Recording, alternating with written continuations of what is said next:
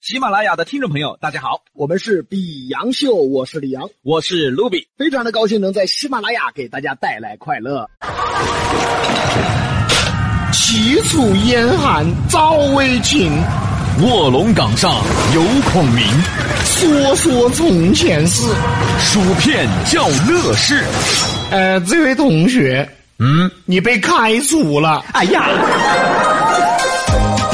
牙尖上的从前，重温历史经典。川人川秦四川人，电台里面两个人，东西南北家乡人。一起留住四川魂。我好想回到记忆中的故乡，在青砖罗网的屋檐下。全国各地四川人，一起来到牙尖上的从前。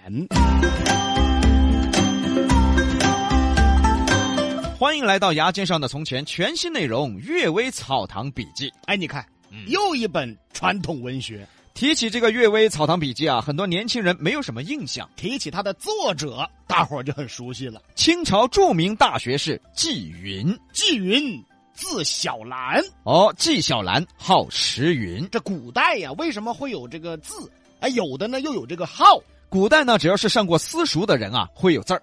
字呢是教书先生给孩子起的。哎，对，哦人家都说字字字个名字名字个名字嘛哎，哦名和字对吧？对其实不一定非要爹妈起，对，是不是？你看卢比的名字，隔壁老王起的你有病啊！我怎么不姓王啊？我叫王比噻。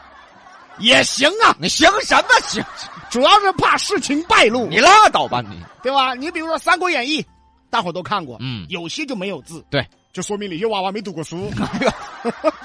那么这个号是怎么回事呢？号啊，嗯有几种人会有，嗯第一，修道之人，嗯你，像诸葛亮啊，就好卧龙，修道你就修道啊，我我修什么道？你好猪儿虫。哎， 你好猪儿虫，第二呢，就是修佛之人，哎，你也修佛，哎，这我好几个号是吧？好薄培龙，三呢就是文化人了，哎，那杜甫啊，好这个少林野老。对，你听听，嗯，少林野老，哎，就在少林路玩到老，火啊！野到老。这杜甫还知道少林路啊，哎，少林路野到老。嗯，那李白好清廉，嗯，有人说是是清廉居士，错了，居士是称呼，他好清廉。哦，李白是好清哎，廉，清廉呢、那潘金莲是不是好金莲？有潘金莲什么事儿？啊反正这就是字与号的来历。哎，卢比，字一米五，号长不高，哎呦， 还有我呀，那文化人嘛，李阳字丑又骚，好丑又骚，这这怎么全是丑又骚啊？它说明一个特点 嘛，对吧？ 哎呀，纪晓岚呢，搜集了民间各种神话鬼怪故事，写成了《阅微草堂笔记》。哎，大家看过《铁齿铜牙纪晓岚》？嗯哎，有几集讲的就是纪晓岚呐、花钱买故事，是。请人给他讲故事，其实就是要写《阅微草堂笔记》。那么真实的纪晓岚到底什么样呢？因为这电视剧啊，给大家的印象太深了。其实啊，真实的纪晓岚除了那个烟袋儿是真的，其余全和电视剧不一样。纪晓岚到底什么官儿？嗯，电视剧其实没有准确交代。对，什么大学士啊，四库全书的这个总编辑啊，这都不是官儿。古代的大学士是什么意思呢？就相当于名誉教授，只是个职称，他不是个官。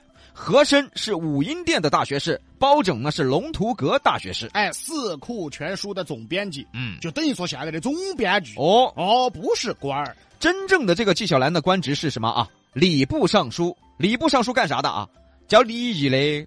哦，利益之中的呀。什么礼仪之中 的？这这这啊礼部尚书礼仪之中 的呀？啊， 这这礼仪嘛，那废话。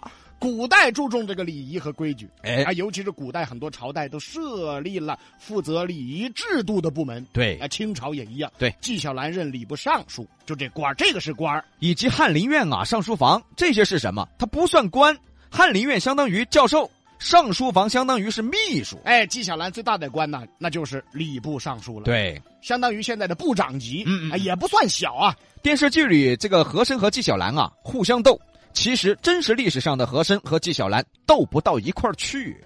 因为和珅啥概念哦啊中堂对也就是丞相对而且身上兼了十几个官职，啥子兵部尚书啊、副部尚书、九门提督、军机大臣。纪晓岚跟他比，那活神都不想理你。嗯对，纪晓岚用我们宜宾文言文说就是怎么说？肖单本也狗，哎，我这什么文言文呢？肖单本在火神哎面这前还肖单本儿。哦哎但是纪晓岚的学问呢，确实了不起。对这个是真实的。那么今天我们就开始讲讲纪晓岚的《阅微草堂笔记》，通过神话的一些故事呢，也一样告诉了大家很多道理。有讽刺的，有伦理道德的。今天这篇故事叫《送猪赎冤》。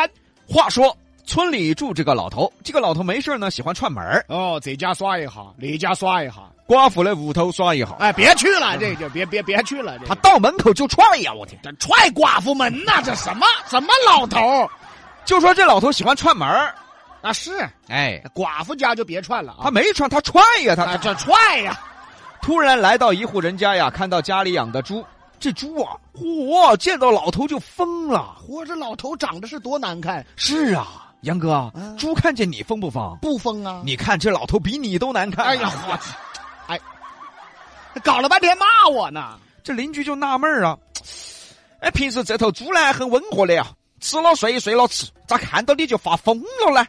是嘎，啊，猪看着你就发疯，那你就是猪见疯货。嚯，这什么名字啊？这于是啊，这老头心想：这猪奇怪，我想把这猪买了，我杀了。杀了吃肉，心想啊，你看到我你疯了，那我就把你宰了。于是邻居出来了，大爷，我们要研究下这个问题哦。嗯，这个猪看着你为啥子要疯？这有什么好研究的啊？据传说啊，人有这个六道轮回。哎，懂起了，大爷，你欠他钱哇？嚯，这大爷当时就懵了，啥子啦？我欠猪的钱，那就是你跟他耍朋友，把他甩了。我跟猪耍朋友啊？不是，那你就是做了对不起他的事了。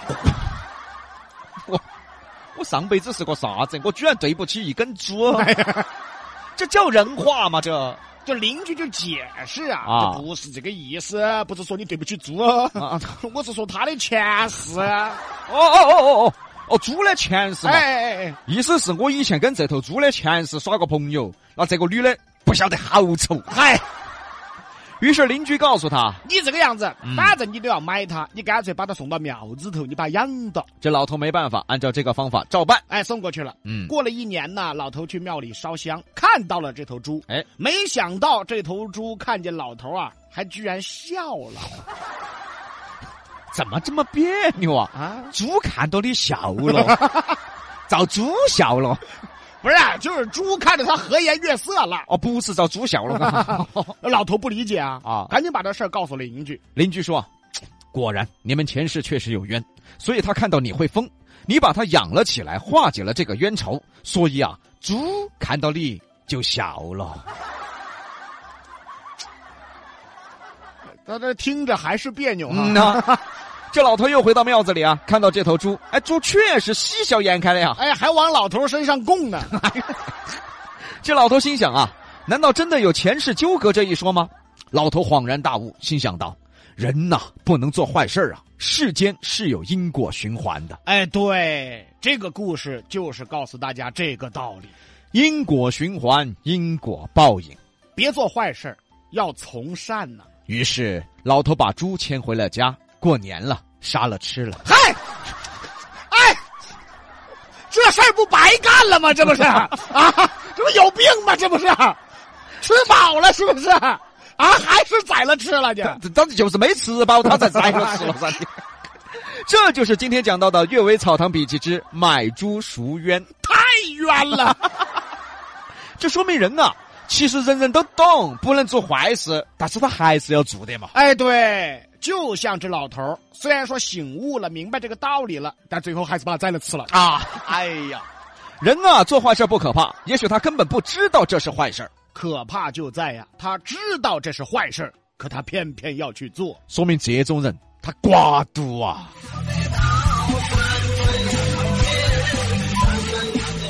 本节目由喜马拉雅独家播出。欢迎订阅本专辑。